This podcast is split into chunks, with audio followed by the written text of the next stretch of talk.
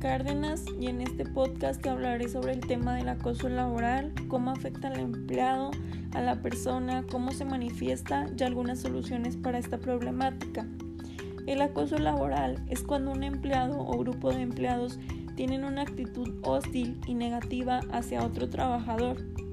El acoso se puede presentar entre trabajadores del mismo nivel jerárquico o bien puede presentarse entre un líder y sus subordinados.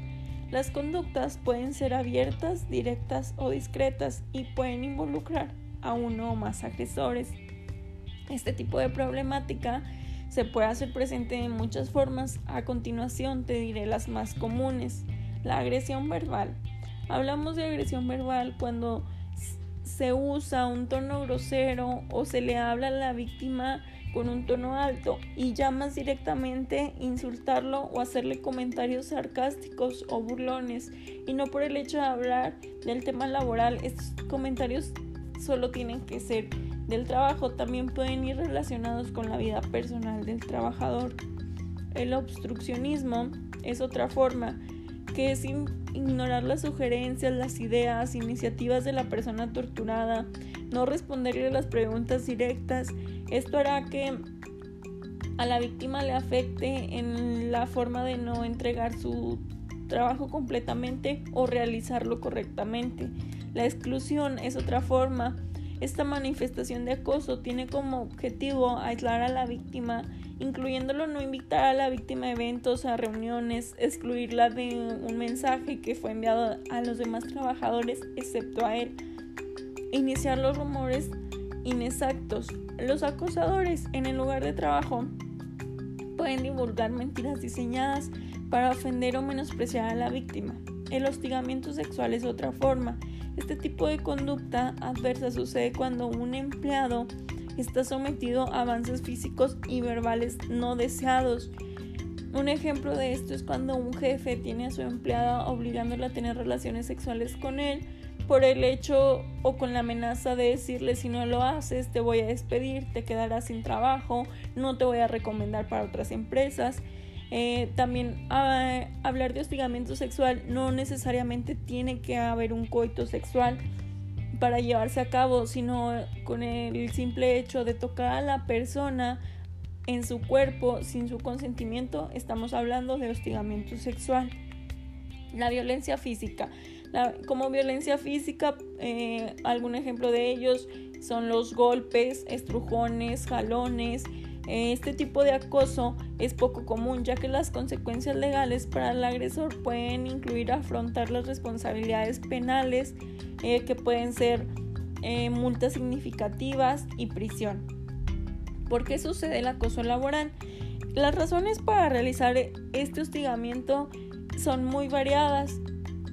Te mencionaré las más frecuentes y empezaré por la que en muchos de los casos eh, es la razón, provocar que el empleado renuncie a su puesto de trabajo.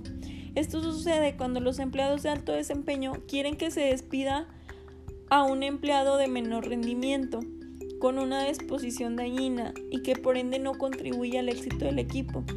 En este tipo de razón, la mayoría de los casos quien es el acosador es el supervisor de la víctima. Otra razón pueden ser los celos profesionales. Este tipo de circunstancias es cuando el acosador considera que la víctima cuenta con habilidades superiores a las propias y también puede reunir a otros empleados con los sentimientos similares para que el hostigamiento sea con más presión hasta que la víctima abandone la empresa. El sabotaje. Esta incidencia es muy común en los ámbitos laborales cuando los empleados con más antigüedad se rehusan a adoptar los constantes cambios tecnológicos y recurren a acosar y entorpecer las labores de los trabajadores de reciente contratación. El sabotaje va más relacionado a la negación, a la aceptación al cambio, ya que ellos no lo quieren hacer y tampoco quieren que llegue una persona que sí está dispuesta al cambio a ocupar su lugar. Otra razón es destituir a los delatadores. Aunque los informantes internos de actos ilegales están protegidos por la ley, se considera que denunciarlo es una postura ética. Entonces los supervisores de la víctima pueden iniciar técnicas de acoso para obligar que éste renuncie a retirar las acusaciones. La personalidad tóxica. Este tipo también es muy común, ya que hay personas que simplemente disfrutan el hostigar y molestar a otros. Esto sucede regularmente cuando llegan nuevos trabajadores a la empresa, entonces que los ven eh, con nervios, intimidados, eh, que aún no logran establecer relaciones, entonces los ven solos y simplemente lo hacen por el hecho de disfrutar molestarlos e intimidarlos. ¿Cómo afecta el acoso laboral? El acoso laboral afecta tanto al empleado como a la empresa. A la empresa porque con el tiempo se puede dañar la moral de todos los empleados y la cultura, la reputación, la productividad de la empresa, su misión, su visión.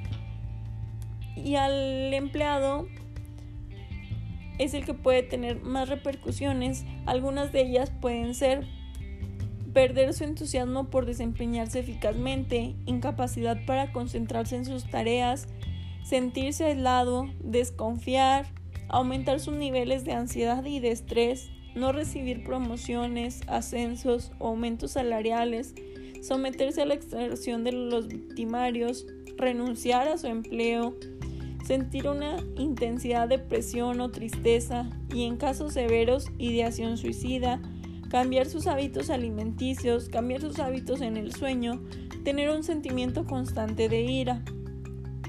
Algunas soluciones para implementar ante el acoso laboral son adoptar una postura enérgica. Como lo mencioné anteriormente, la mayoría de los acosadores se van contra las personas que ven débiles, em, intimidadas. Entonces, esta postura te hará enfrentarte al acosador con, de forma en diálogo y responsablemente para establecer límites y respeto. En este caso, si no se llega a nada con esta opción, lo siguiente es presentar una queja formal ante las autoridades de la empresa, puede ser em, al Departamento de Recursos Humanos, al supervisor. También eh, otra forma es buscar ayuda de profesionales si en la empresa cuenta con un psicólogo, eh, si no también este se puede buscar por fuera. También el explicar y contar la situación a los familiares o amigos para tener un sistema de apoyo mental considerable y evitar los efectos en la salud, em, tanto física como mental. Solicitar la intervención de un mediador es otra de las formas para evitarlo y las empresas deben de estar al pendiente de esta problemática, ya que impulsar un entorno de competencia saludable les hará aumentar la productividad y rentabilidad de la empresa y ser beneficiosa para los empleados comprometidos que desean optimizar sus habilidades. Sin embargo, cuando un entorno está basado en la competencia excesiva, es aquí donde se pueden dar muchos los casos de acoso. La salud psicológica tiene demasiada importancia, ya que un trabajador saludable mentalmente y con bienestar emocional, feliz y pleno, es un trabajador que tiene mayor productividad, rendimiento y calidad de los resultados de su trabajo. Garantizar la salud psicológica no solo se refleja en el servicio, sino también en la entrega laboral que se les asigna. Por esto se hace necesario resguardar no solo la integridad física y psicológica de estos, sino también la rentabilidad de la empresa.